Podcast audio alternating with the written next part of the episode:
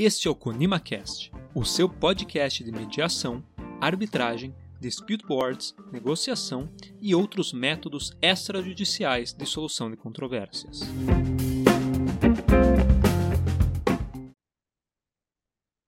Sejam todos bem-vindos ao ConimaCast.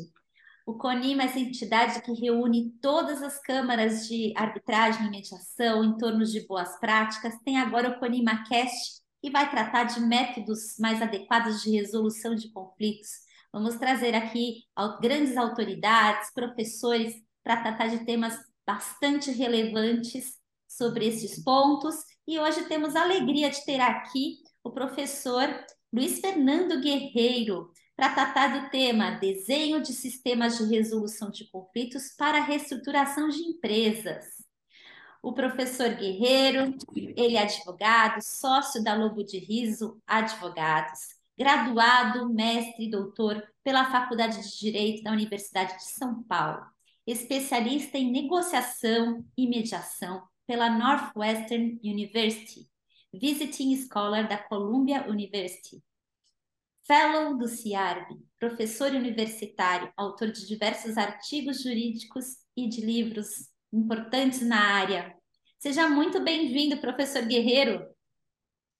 Olá, Cristiana. Eu que agradeço o convite do Conima, a oportunidade de discutir esse tema é, tão importante e, e, um tema que, que a gente vive um momento histórico, né, de estar próximo das pessoas, com os últimos acontecimentos de reestruturação, as empresas envolvidas eu acho que todo mundo tem uma história para contar junto a essas empresas aí que estão passando por processo de recuperação e, e buscaram medidas né, de, de apoio no judiciário, enfim, é, para contar. Né? Então, é, acho que virou algo que, que já era um tema quente né, no mundo jurídico, mas acho que ele transcendeu é, esse universo jurídico, acho que para o dia a dia das pessoas.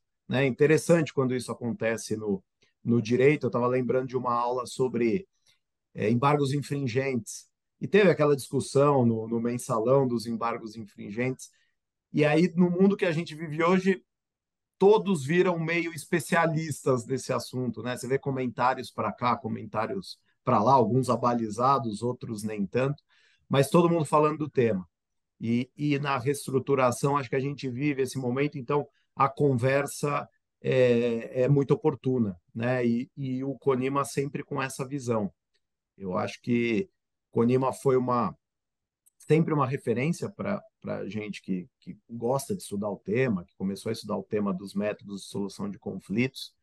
E, e que legal que a gente consegue alcançar hoje uh, as pessoas, os estudantes, os interessados em geral, por outras formas, né? Por formas variadas aí de, de contato. Obrigado. Muito obrigada, professor Guerreiro. Verdade, esse tema realmente está palpitante, com grandes reestruturações aí aparecendo. E eu queria, tra vamos tratar aqui um pouquinho, na sua experiência como advogado e mediador, o que, que entende, você entende que um advogado não pode deixar de saber em relação às oportunidades que métodos mais adequados de resolução de conflitos podem trazer para esse setor de reestruturação de empresas que está tão ativo agora, com todos esses casos acontecendo. É, esse, é, esse, é, essa é uma questão é, importante e de visão, é, é eu acho, do trabalho do advogado e, e, e do trabalho jurídico em geral. Né? Qual que é o grande ponto? A gente aprende na, na, na faculdade a, a resolver casos. A gente não aprende a atender clientes. Né? A gente a, aprende a atender clientes na experiência, trabalhando, lidando uh, com os clientes. Né? E a gente só enxerga o que esses métodos podem oferecer, o que, que essas situações podem ser benéficas Verdade se a gente as conhece, então a parte técnica, óbvio que é importante, mas a gente precisa conhecer muito o que o nosso cliente faz. Porque é aí que a gente cria as oportunidades. Né? E, e, e isso casa muito bem com o que a gente tem de literatura e doutrina sobre métodos consensuais. Acho que na medida que você precisa separar, de um lado, as pessoas dos problemas, né? essa é uma, é uma base que o advogado não pode deixar de considerar. O problema não são necessariamente as pessoas, elas podem atrapalhar, tem, mas tem uma questão ali posta. E quando você enxerga essa questão, às vezes trocando as pessoas você já resolveu, porque a interlocução ela, ela aparece né? E num segundo momento, você entender que posições são diferentes de interesses, mas você só consegue enxergar isso sabendo, né, conhecendo, estudando aquilo que o seu cliente faz ou aquilo você como como mediador, ou como terceiro, como conciliador, aquilo que essas partes te trouxeram, né? É, é, então você precisa olhar para isso e acho que essa é uma crítica que muita gente faz a, aos métodos consensuais, não a eles em si, mas o jeito com o qual eles foram aplicados ao longo do tempo, é, é, é uma crítica que eu acho até válida, porque quando você senta numa mesa e, e é perguntado ah, o que, que você pede, o que, que a parte contrária pede, e se faz uma média, e se fala, ah, se eu fechar, um pede 120, o outro pede 80, se eu fecho em 100, temos um acordo, é, e isso é, é um, um grande desserviço para todos. Né? Isso é muito ruim. E, e o advogado se limita, o profissional de conciliação e de mediação, ele se limita, e isso acontece muito mais na conciliação, que é um método também cheio de potencialidades, né? É, infelizmente, isso, é, perdão, felizmente isso vem diminuindo, mas ainda é algo que a gente encontra. E, e não é essa disciplina que eu chamaria de moderna para o assunto. Porque depois de 2015 a gente mudou o viés de análise dos métodos, a gente passa a ter processo, né? não é só um, um rótulo. Antes você falava em conciliação, né? você tinha alguns rótulos na lei. Ah, aqui cabe conciliação, pergunte se as partes querem conciliar, mas como eu coloco isso em prática? Era empírico, cada um fazia meio né, de acordo com a sua experiência. Aí a gente tinha aquele conciliador, aquela conciliadora mais técnico que analisava, tinha aquele que, que buscava, que era o meio torcedor, né, que buscava só incentivar as partes. E no fim das contas, o mediador, o conciliador, eles precisam ser um pouco de tudo isso. Né? Então, acho que é, não dá para simplificar essa questão. Acho que se eu pudesse resumir depois dessa, dessa longa uh, fala aqui sobre a questão, acho que o, o, o, advogado precisa ter esse cuidado. Ele precisa entender a dimensão do, do, do problema, né? ele precisa conhecer o problema, sem dúvida. Exato, professor é, essa visão, né, de não, de não só pensar no pedido, causa de pedir, e pensar no, fazer uma reflexão dos interesses, né, conhecer bem é, o, o, que o seu cliente precisa numa análise econômica do direito também, das consequências, isso é tão fundamental. E na sua experiência como advogado, poderia assim, mencionar uma experiência de negociação empresarial, utilizando essas técnicas que foi eficiente? Como que um advogado poderia se preparar para atentar para esses interesses, né? E sair dessa barganha, trazer soluções criativas para a mesa e auxiliar melhor os seus clientes? É, eu acho que esse, esse é um. Eu, eu tive uma experiência aqui no Brasil, e mas a, a, a aplicação né, da, das ideias ela, ela surgiu pelo que eu estudei, pelo que eu tive aí já de experiência nos Estados Unidos. Quando eu, eu fiz o curso de, de mediação e negociação na Northwestern, é, uma das questões era uma premissa que o judiciário americano tinha e o judiciário brasileiro não tem, que é, que é o custo para litigar. Lá um custo alto, frente a um custo que é, que é baixo aqui, quase inexistente no Brasil, dependendo da situação. A gente tem um sistema de gratuidade maior, acho que cabe um outro podcast sobre isso, porque o Brasil é um país desigual, etc., que precisa de um sistema assim mesmo. Os Estados Unidos têm uma outra realidade. Mas lá a mediação ela é muito usada como um teste do caso. porque ela tem um custo muito menor, ela tem um risco muito menor. Então, ela pode ser usada e ela é incentivada para testar o caso. Eu, quando escutava isso no curso, achava meio estranho, mas aí eu tive uma experiência aqui no Brasil. Era um caso tão grande, Cristiana, que as duas partes, na prática, elas estavam com receio de fazer uma arbitragem. Né? E envolvia uma, uma usina.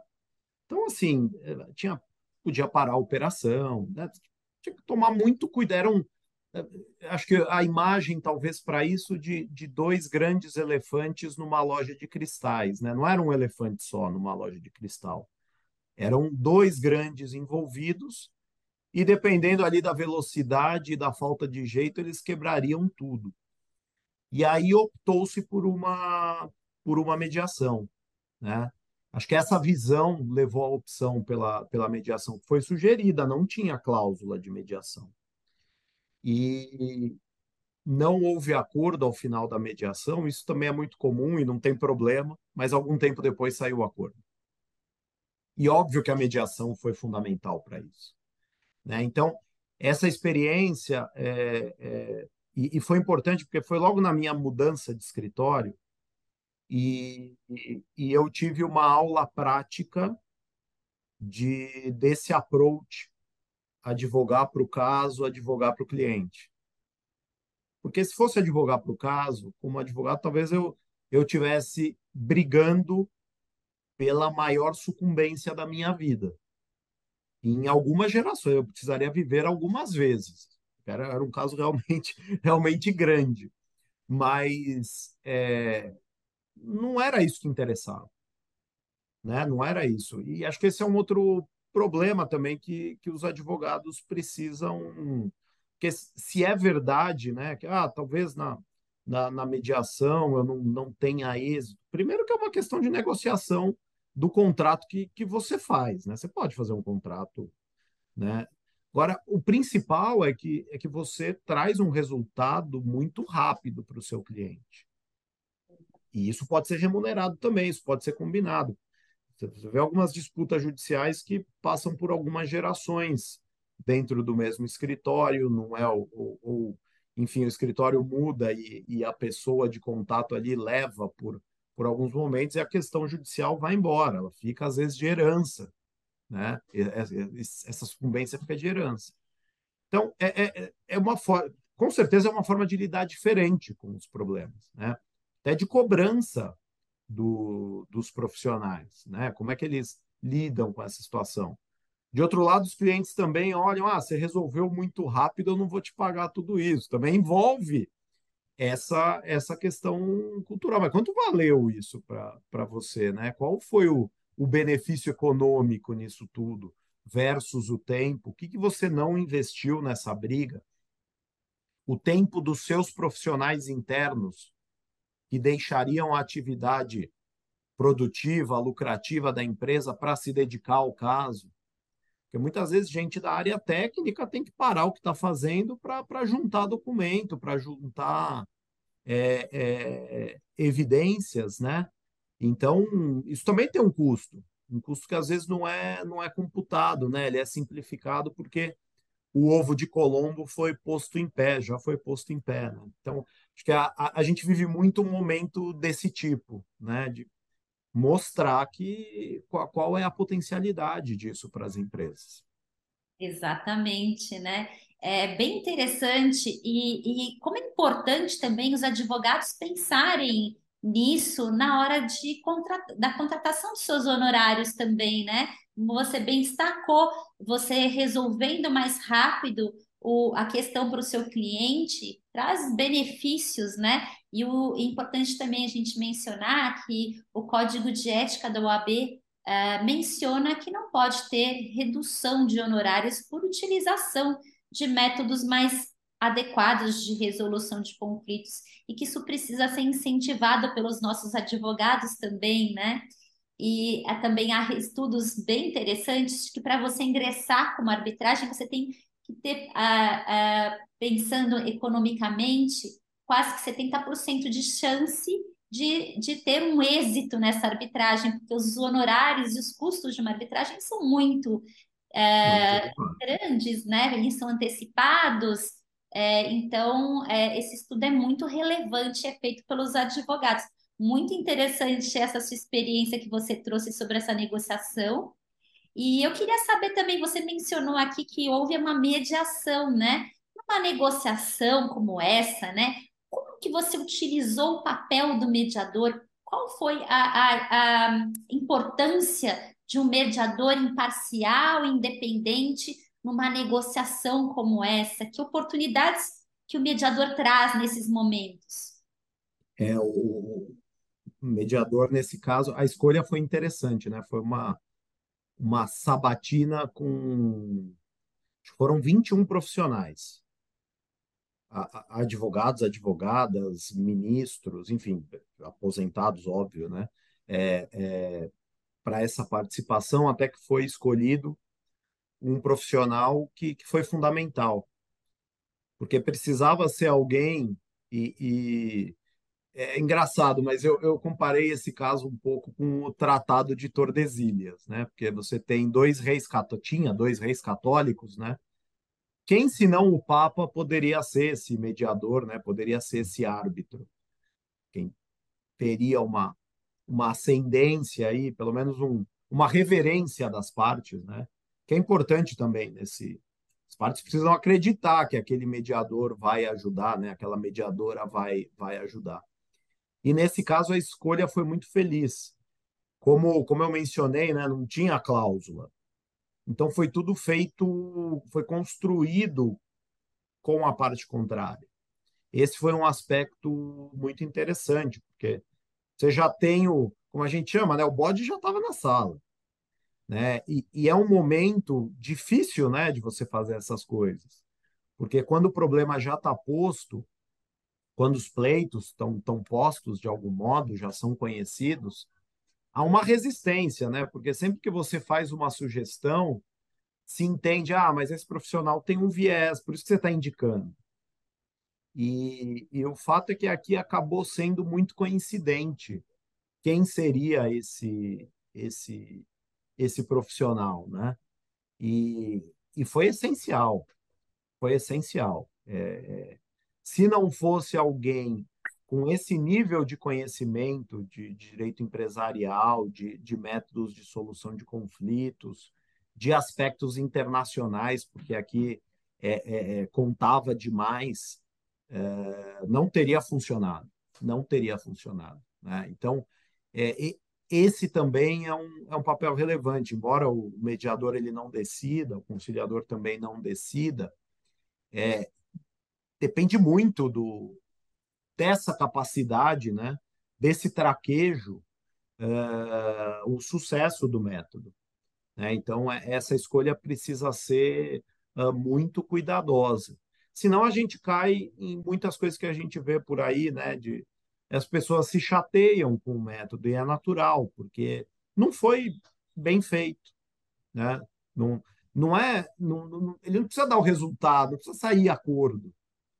Mas acho que na medida que ou você restabelece um trilho de, de comunicação, ou que você permite que as partes, por, por elas, né, façam essa essa conversa e tá tudo bem, né? O mediador ele não ele não é protagonista disso e não deve ser. Né? Acho que esse também é um outro aspecto que às vezes os advogados esquecem. Eles acham que não, vou lá com um condutor dessa história. Não, o condutor são, são eles, são as partes. Né? Às vezes a gente precisa lembrar os advogados disso também. Então, o, o, o mediador ele tem esse papel, né? de estar tá sempre é, é, é, revolvendo o fundo desse, desse aquário aí para dizer, gente, é, é, acho que é por aqui, né? Talvez vocês devam, devam seguir por aqui. Se conseguirem fazer sozinhos, tanto melhor. Não tem, não tem crise nenhuma com, com a gente aqui. A gente incentiva isso, inclusive. Perfeito, é importante isso, né? Como o mediador alinhando interesses devolve para as partes o protagonismo da decisão, né? Daquele conflito para que elas decidam o melhor caminho, né? E voltem ali a um diálogo importante com visão de futuro. E dentro dessa visão de futuro, dessas oportunidades uh, para a utilização da mediação e negociação, a nossa lei de, de recuperação e falências, né, em recente mudança, teve incluído o artigo 20A AD, tratando da mediação e da negociação antecedente na recuperação judicial. Prevê, inclusive, a possibilidade de uma medida cautelar com vistas à obtenção de suspensão de execução por 60 dias.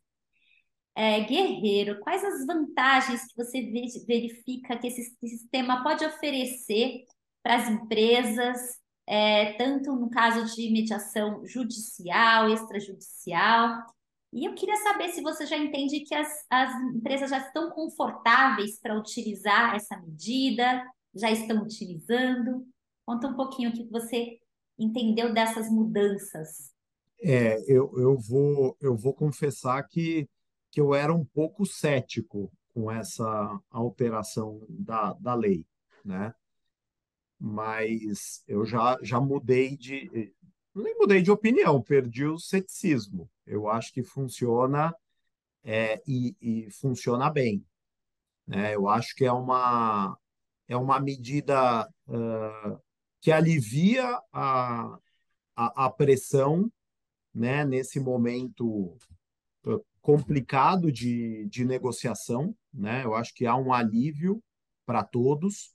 Uh, há uma mensagem muito positiva, né, de eu, eu, eu quero conversar, porque faltava alguma coisa no sistema.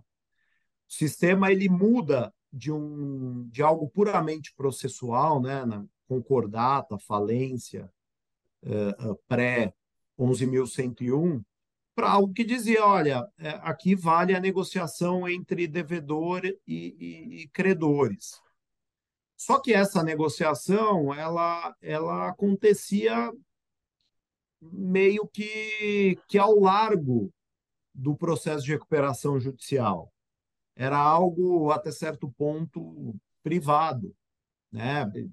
E, e hoje não se impede que as partes conversem e, está tudo bem quanto a isso. Essa, esse tipo de negociação também ele é válido e, e ele não é excluído pela mediação antecedente, por essa cautelar, né? às vezes se soma e tudo isso é, é, é, é bastante relevante. Mas a alteração ela, ela permite, por exemplo, que a empresa organize grupo de, de credores para alguma essencialidade né, que, que, ela, que ela apresente. Isso também é muito interessante. E, e eu acho que não pega ninguém de surpresa.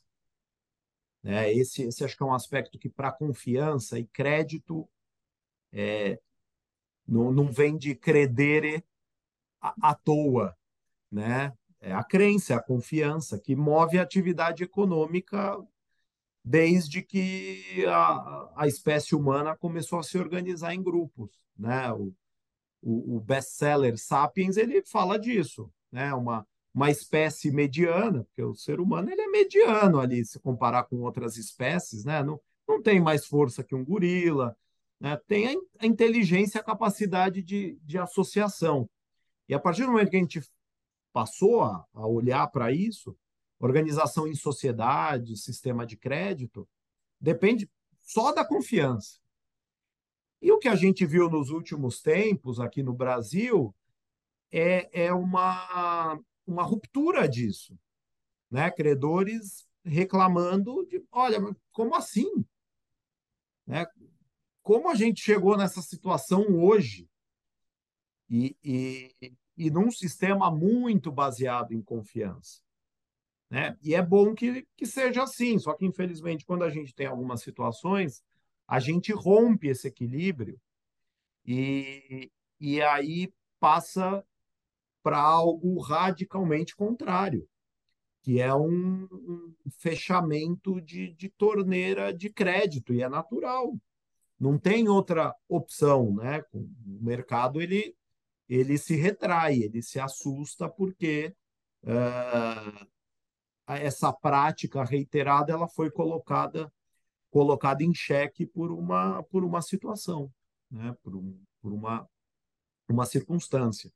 Então, esse dispositivo da lei, ele me parece ter esse, esse dado. É, é, é aquela levantada de mão, né, num, num, numa atividade esportiva, num jogo de futebol, falar, tô, tô, tô cansando, tá faltando combustível aqui, né, o que, que a gente pode fazer?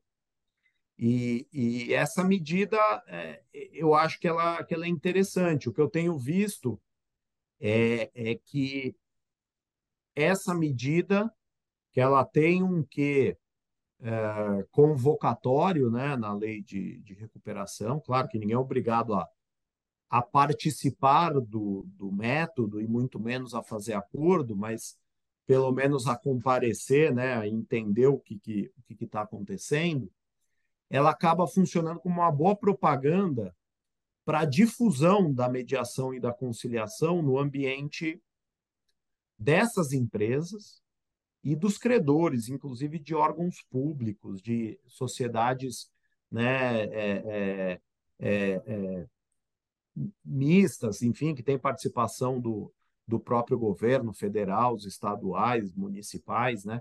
Eu acho que isso é muito importante. Eu acho que a, que a lei, de um modo muito feliz e, e com uma iniciativa também muito forte de, de diversas entidades, ela, é, ela foi uma alteração que, que melhorou o ambiente, melhorou essa, esse relacionamento, né? E, e nem sempre a gente vê isso no Brasil. Então, acho que é, é digno de nota quando a gente vê, né? É, é, é algo feliz, é algo para ser, ser comemorado. É verdade. E é interessante que nessa disposição do, do 20A ao, ao 20D, né, tenha as garantias do 20C, né?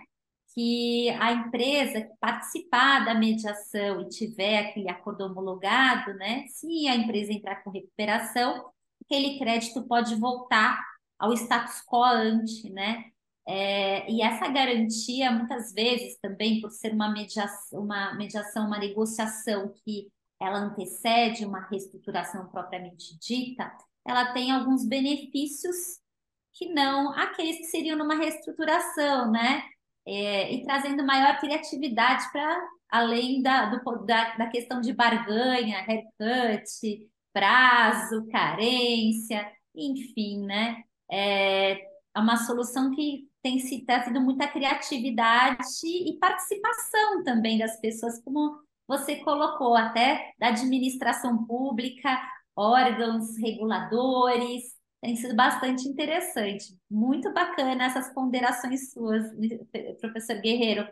E com relação também, né, dentro desse desenho de resolução de disputas, né, é, à, à, disposição das empresas, né, tem também um outro método, né, que é a arbitragem, que é essa justiça privada, né, especializada em que, através de um contrato, se delega a jurisdição a árbitros que vão dizer o direito, né, vão julgar completamente diferente da mediação, né, não se confunde que a mediação ela é consensual, com mediador imparcial independente. Já na arbitragem tem julgamento, e aquele julgamento é uma sentença que não tem recurso, né?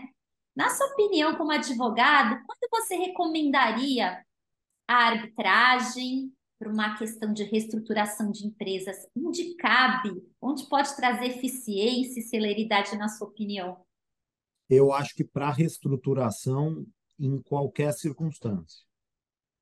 Para verificações do descumprimento de medidas que foram acordadas com, com um credor ou com um grupo de, de credores, eu acho que isso é talvez a essência do que a gente tenha de objeto né, da arbitragem direito patrimonial disponível e partes com capacidade de contratar. Acho que isso é, é, é, é um dado e é algo essencial né, da, da, da arbitragem e do regime de reestruturação. Eu acho que isso anda muito junto. Porque reestruturação envolve venda de ativos, uh, envolve uma série de medidas que representam um processo que pode, em várias circunstâncias, dar ensejo a disputas, a interpretações. Já quando a gente parte para recuperações, especialmente a recuperação judicial, eu acho muito difícil encaixar arbitragem. Não está aqui em discussão a empresa em recuperação fazer uma arbitragem com, com um terceiro. Essa é um. E é o que a gente tem visto muito. Está rolando uma arbitragem, a empresa entra em recuperação e tenta circunscrever aquele crédito de algum modo. E, e, e, normalmente isso não é bem sucedido, porque, enfim, não é uma dívida a, a, líquida, né? A, a, empresa tenta criar um, um, ambiente por conta de vencimentos eh, antecipados, garantias cruzadas. Então, se tenta, a gente vê isso, se tenta criar uma realidade que, que na prática é, ela não existe. Esse é um ponto. Agora, dentro de questões da recuperação, me parece que a arbitragem seria muito ineficiente. Para além da discussão do quais são os limites, o que, que é exclusivo do juiz e muita coisa é exclusiva do juiz, é, eu acho que não há um encaixe. Até se decidir na arbitragem, né, em um processo grande de arbitragem, demora seus dois, três anos mesmo, não é resolvido antes disso. As recuperações elas têm um ciclo mais curto. Então, acho que não, não faz esse, esse não, não faz sentido. Né? Mas na reestruturação faz muito. A gente falou né, na questão anterior sobre essa possibilidade do retorno das dívidas para o status quo original. A arbitragem pode ter um papel interessante nisso, né, da definição do cumprimento dessas obrigações é, é, via arbitragem, que está num cenário que, é, que a, a devedora não precisou pedir é, recuperação. Pode funcionar muito bem em algo que a gente vê, pelo menos eu tenho visto um pouco mais, que é a recuperação extrajudicial. Nessa eu acho que a, que a arbitragem tem um papel muito maior do que na recuperação judicial. Então, pode-se pensar em alguma coisa nesse sentido. E acho que tem um dosador muito interessante, até eu, eu escrevi um, um artigo sobre isso com o meu amigo Gabriel Bragança. A gente tratava do artigo 20, mais de uma consequência lá do artigo 51. Porque esse pedido de mediação, você falou muito bem, Cristiana, do prazo de 60 dias, né? É, isso não pode ser usado como subterfúgio. E o controle é feito, deve ser feito pelo juiz no artigo 51. Essa empresa ela tem viabilidade? Vai adiante ou se tentou só algo para ganhar tempo? Né? E isso, isso precisa ser evitado. Isso é, isso é prejudicial para o sistema, é muito prejudicial para o sistema. Então, acho que todo esse, esse, esse quadro ele criou uma, uma oportunidade interessante para arbitragem nesse contexto, que a gente não tinha. A gente tinha muitas discussões, e eu acho que o, o José Emílio Nunes Pinto ele tem um artigo fenomenal, tudo que ele escreve, mas esse artigo ele trata do, do possível e do desejável.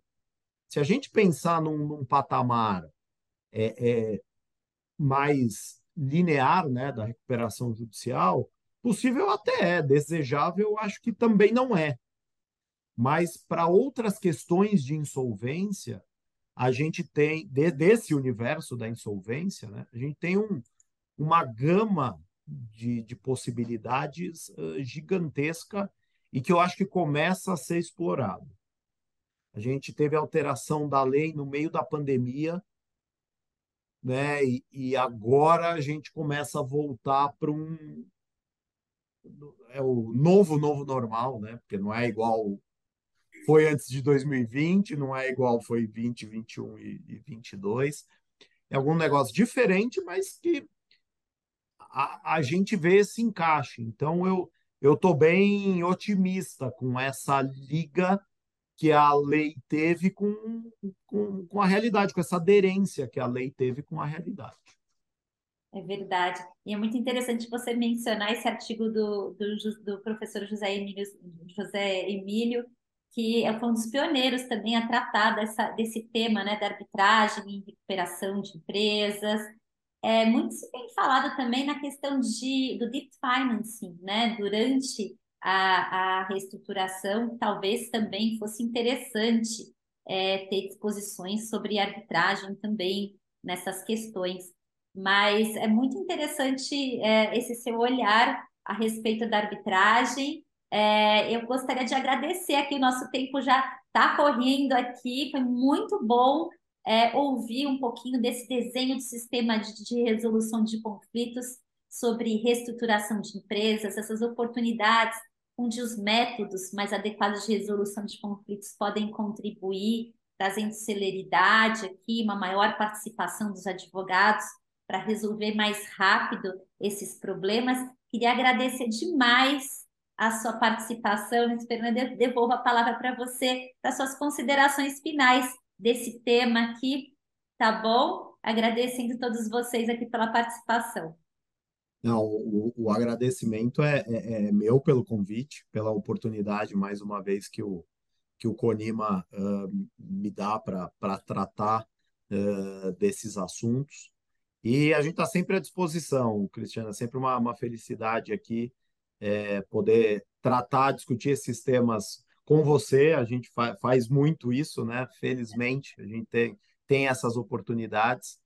E, e com o próprio mercado, né? com as instituições, acho que essa, essa troca ela, ela é fundamental para a melhora do sistema, como uma atividade de mercado, e se brigou tanto no Brasil né, para ter isso claro que a atividade das câmaras era uma, uma atividade de mercado, não tem uma regulação uh, uh, maior, enfim. Claro que está tá sujeita às leis, mas não, não tem sindicato, né? não tem nada disso. Uh, eu acho que, que, que, a gente ter essas trocas é, é, é fundamental. Né? E o CONIMA, ao longo dos anos, tem um papel determinante no, no sucesso desses métodos e, e, e dessas discussões. Obrigado mesmo. Muito obrigada, Luiz Fernando Guerreiro. Agradecemos todos os nossos ouvintes aqui e acompanhem mais o ConimaCast nos nossos canais. Muito obrigada.